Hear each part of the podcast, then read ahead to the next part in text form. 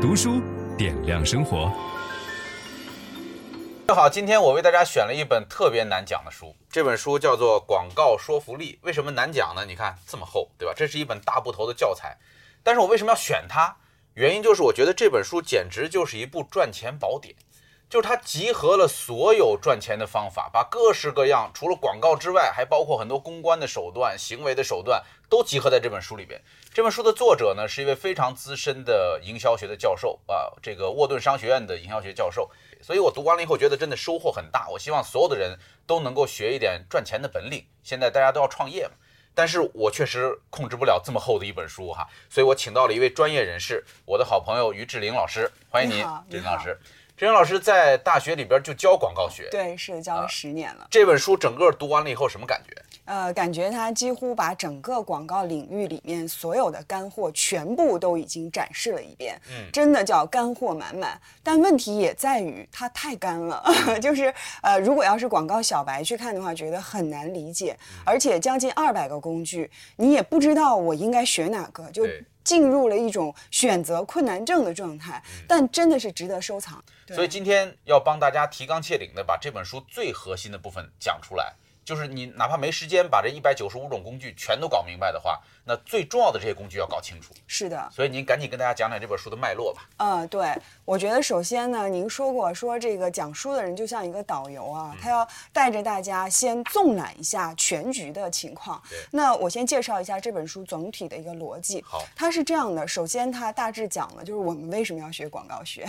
那么其实我把它相对比较通俗易懂的翻译给大家，就是第一，广告让我们和那些遥远的不知道的产品中间产生了连接。嗯。否则的话，我们是不会知道它的。那就呃，你为什么卖不掉？因为你没有说服你的顾客。所以说，你的广告如果没有说服力的话，你在这个领域当中，你无论做得多好，只要对方不知道，你依然处在信息的孤岛。对，呃，第二就是生活中处处接广告。可以举一个最简单的例子：假如你的小孩把你。剁手购物的劲头用在学习上，你想想那有多么的梦幻。所以说，实际上它这里所有的原理，你都可以在不同的生活场景当中进行应用。就假如你不创业，对，你能够使用这里边说服别人的方法。嗯，来说服自己的家人去学习，是的，也是一件很有意思的事儿。是的，是的，而且跟亲友的沟通、跟朋友的交流、跟上司，你都要做广告，所以这个广告一定要学。所以第一部分告诉我们，广告很重要。对，是的，跟每个人都有关。对对。然后它总体呢分这样的几个大的部分，首先是讲广告的条件，也就是最基础的。呃，其中比较重要的呢是广告的目标、广告的目目标客户群体，也就目标市场，还有就是产品。如果没有这些东西的话，你的广告不知道要往哪个方向走。然后下一部分是讲战略，就像我们打造一个明星，它总得有一些路线，是吧？要么你是绅士型的，要么你是牛仔型的，等等，你总要有所选择。那么广告它也有自己的基本战略。这个书中是分为四大部分，我为了便于大家记忆，再把它们总结成三个这个大的类型，三条大的路线。它这里呢是有，比如说像信息息啊、情感。然后单纯曝光还有影响，我把信息总结为理性型的，就是你给你的受众提供相应的这个利益和准确的信息，解决它功能上的问题。那么这种呢，就像你讲的，有一本叫。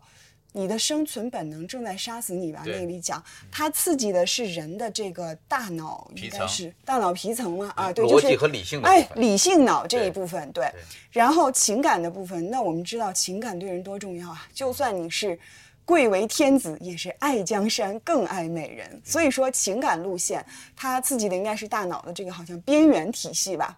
然后，那么呃，有很多时候你的这个产品在功能上没有太多的。这个差异，现在越来越多的产品都没有太多差异。你比如说这个杯子，那就是装水的，那功能上没什么差异。哎，但是我用樊登读书的杯子，我感觉有一种书卷气，这个是我情感上的一个诉求。我觉得我离书香门第又近了一步啊，或者说我用星巴克的杯子，我会有那种商务休闲的感觉。那么把这些东西赋予给你的一个。在产品功能上在前一点，信息上并不太多的呃差异的这样的产品，你就赢了。然后第三个我称之为魔性啊，因为这个感情它呃主理的是感性的这一部分。这个魔性是什么？它刺激的是你的本能。呃，我们可以举个简单的例子，比如说，你看很多人在排队，嗯，买东西，你不由自主的你就去排，对，你不排你难受，它既不给你创造功能上的任何价值，嗯，也不给你任何情感上的慰藉，对，但你就是要去，你忍不住，不知道为什么，对，魔性。这本书的作者呢，他写这个书有一个特点啊，嗯，就是。他参考了大量的科学的研究，是的，尤其是人类学啊、嗯、心理学这方面的研究。他所做的每一个广告的建议背后都有一个科学的分析，对，说我们怎么验证这个广告是有效的。呃，像排队这种事儿呢，其实就是来自于影响力。西奥迪尼写的影响力的那种书，就是好多中国的企业，你能看到他在争什么呢？争谁是市场拥有量最多的人。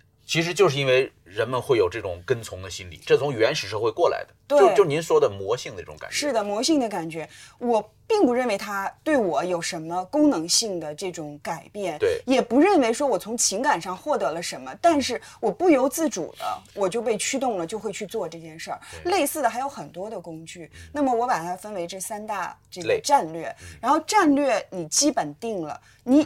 有大本事，你说这几个我都选择，那你就得是土豪级别的，你得有很强的团队去设计。如果说我觉得我驾驭不了，我可能就选择其中一种啊，然后来进行总体的规划。在这个战略规划完了之后，就是战术了。它基本上是根据人的这个接受的一个心理的顺序来排列的。首先就是抵制。